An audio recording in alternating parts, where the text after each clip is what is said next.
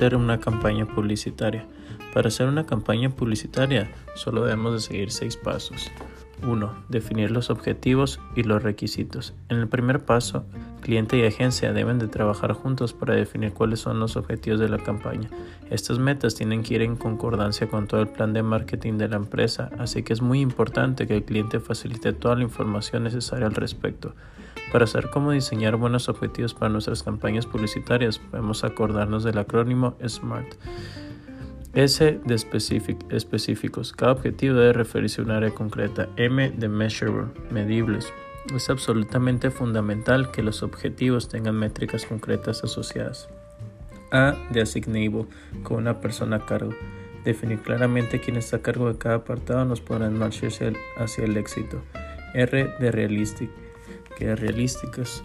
Un error común es fijar los objetivos sin tener en cuenta los recursos y las limitaciones existentes. Puede ser aconsejable fijar diferentes rangos de resultados para los objetivos, por ejemplo, el mínimo, el alcanzable y el ideal.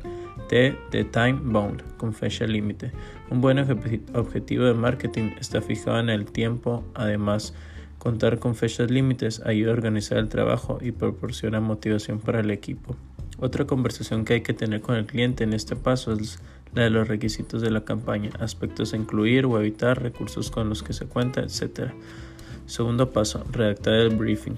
Después de este diálogo entre agencia y cliente, el siguiente paso es recoger toda la información relevante sobre la campaña en un briefing.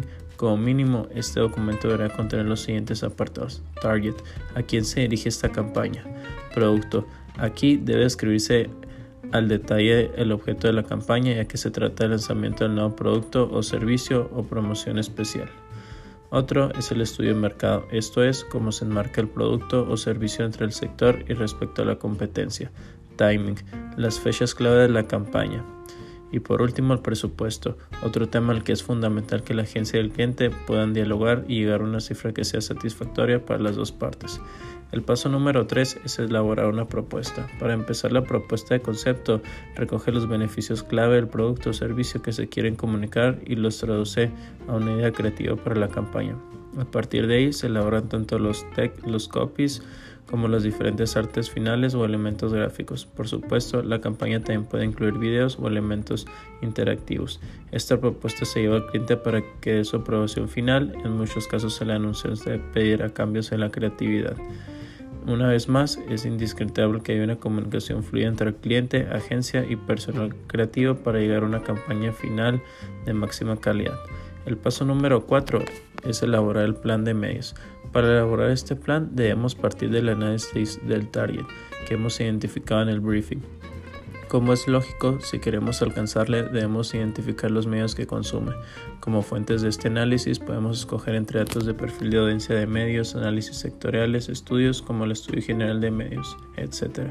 Con estos datos podremos pasar a la selección a seleccionar los medios que forman parte del mix de medios de la campaña.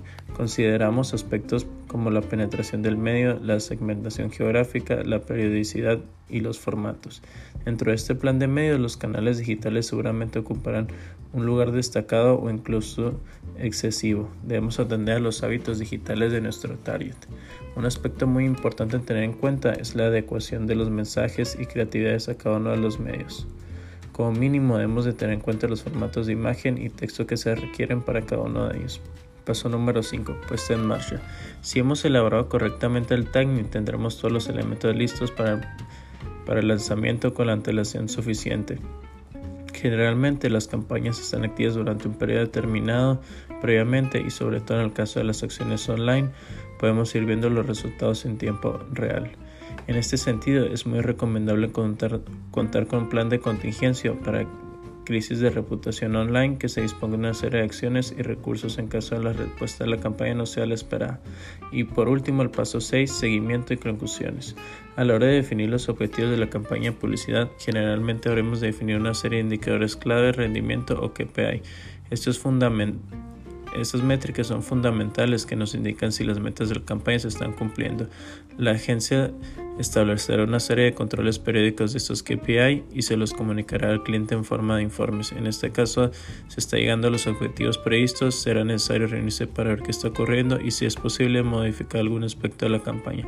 Una vez terminada la campaña, podremos recopilar toda la información en informe final y sacar conclusiones sobre qué aspectos han funcionado y cuáles no. Toda esta información nos servirá para saber cómo hacer campañas de publicidad, de cada vez más efectiva de cara al futuro.